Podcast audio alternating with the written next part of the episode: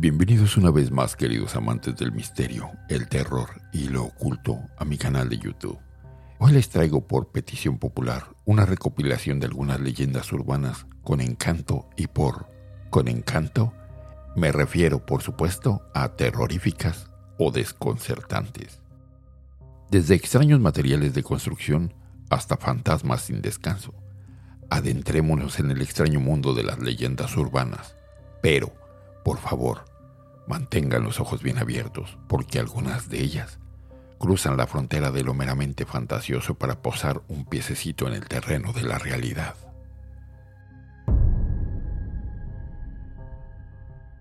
Comencemos nuestro andar por este mundo en Filipinas, cuna de una de las leyendas lo más de curiosa e intrigante, concretamente en una fraguada en los años 90. Según contaba una leyenda urbana, los puentes eran más estables y robustos si se empleaban cadáveres en sus cimientos. Sí, tal y como lo han escuchado, cadáveres.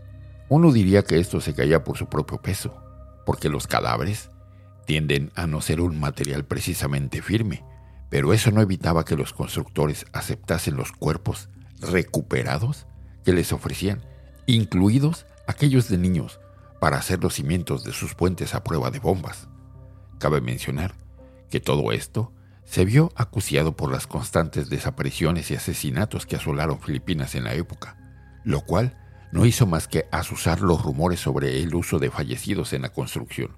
Así que lo de que se llegaron a usar en la construcción, bueno, fue 100% cierto, pero ¿de verdad sirvieron esos cuerpos para hacer que los puentes fuesen más duraderos? Llámame escéptico, pero yo lo dudo mucho. Nuestra siguiente parada nos lleva a Tokio, en Japón, el año 1963. La anciana de 82 años, encargada del mantenimiento del templo, Dorio Do fue asaltada por un ladrón. Ella se resistió, pero a su edad no suponía rival para el asaltante y fue asesinada. El ladrón robó el dinero del templo y dejó el cuerpo de la anciana allí tirado, sin el más mínimo pudor. Este suceso hizo que comenzasen a circular rumores. A veces, si se escucha con la suficiente atención, podía oírse a la anciana llorar. Ya para el año de 1973, Diez años después, una universitaria desapareció y fue encontrada estrangulada en el templo. Al parecer, había tenido un romance con su profesor de literatura, Oba Hiroshi, de 38 años, de quien había quedado embarazada cuando la joven le exigió que se divorciara de su mujer, con la que ya tenía dos hijos. Hiroshi entró en pánico.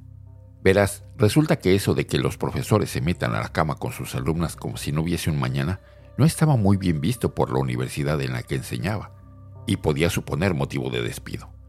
Y si a eso le sumamos la mujer de Hiroshi, que también trabajaba en la universidad, quiero pensar que a Hiroshi le gustaba el riesgo o era un idiota.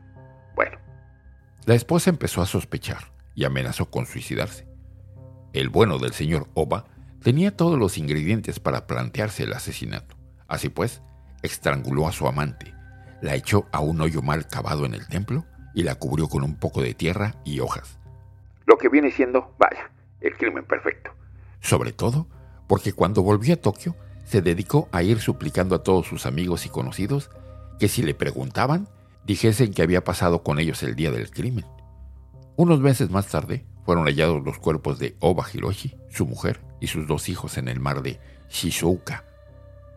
Presuntamente, en vista de que la gente estaba empezando a sospechar, Hiroshi les habría convencido de cometer suicidio junto con él, aunque, viendo sus antecedentes, perfectamente podría haberles él empujado uno a uno. Después de todo esto, en el bosque cerca del templo, a los llantos de la anciana se sumaron los gritos de una joven, como si el fantasma de la chica asesinada estuviese pidiendo que encontrasen su cuerpo. En 1983, Diez años después de este asesinato, el templo se incendió y quedó definitivamente clausurado. Se dice que el asesinato de la anciana hace que la tragedia se abata sobre el lugar cada diez años. Seguro que muchos de ustedes han escuchado la leyenda urbana o como mínimo les suena esta, gracias a un episodio de Los Simpson. Sí, Polybius. Pero eso no hace que resulte menos interesante. Según se cuenta, en 1981 habría existido un videojuego arcade llamado Polybius.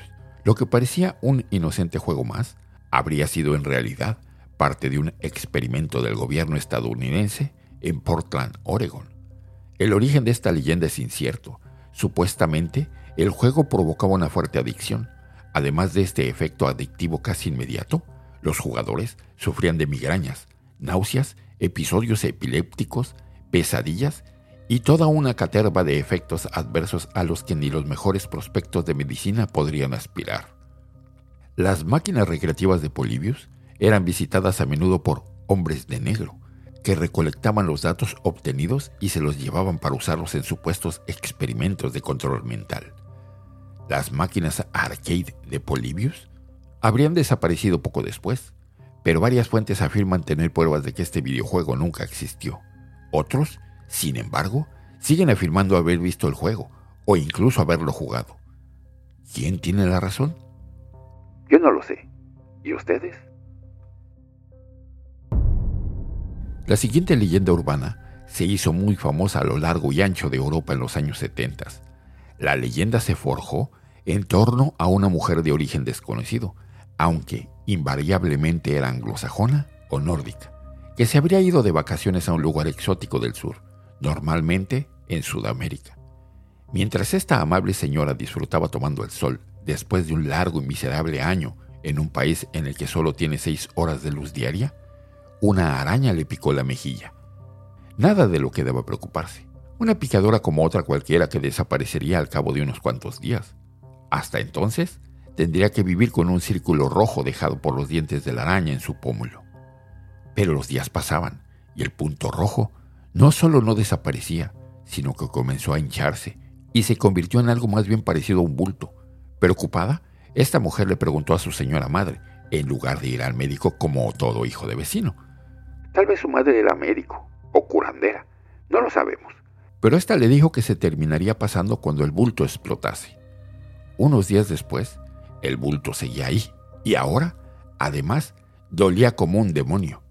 El problema por fin se resolvió, por llamarlo de alguna manera, cuando el bulto explotó y cientos de arañitas de múltiples patitas salieron reptando por la carne de la mujer. Médicamente hablando, esto no es posible, pero desde luego, la odiosa realidad no logrará convencerme de que esto no puede pasarle a cualquiera. Si no con arañas, con otro tipo de insectos.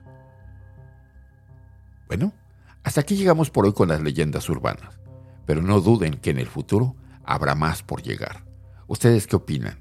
¿Será alguna cierta falsa del todo, una mezcla de ambas posibilidades tal vez. Yo soy Fase 3, reportando para todos ustedes las historias más increíbles, los fenómenos más extraños y las cosas que nadie quiere que ustedes sepan.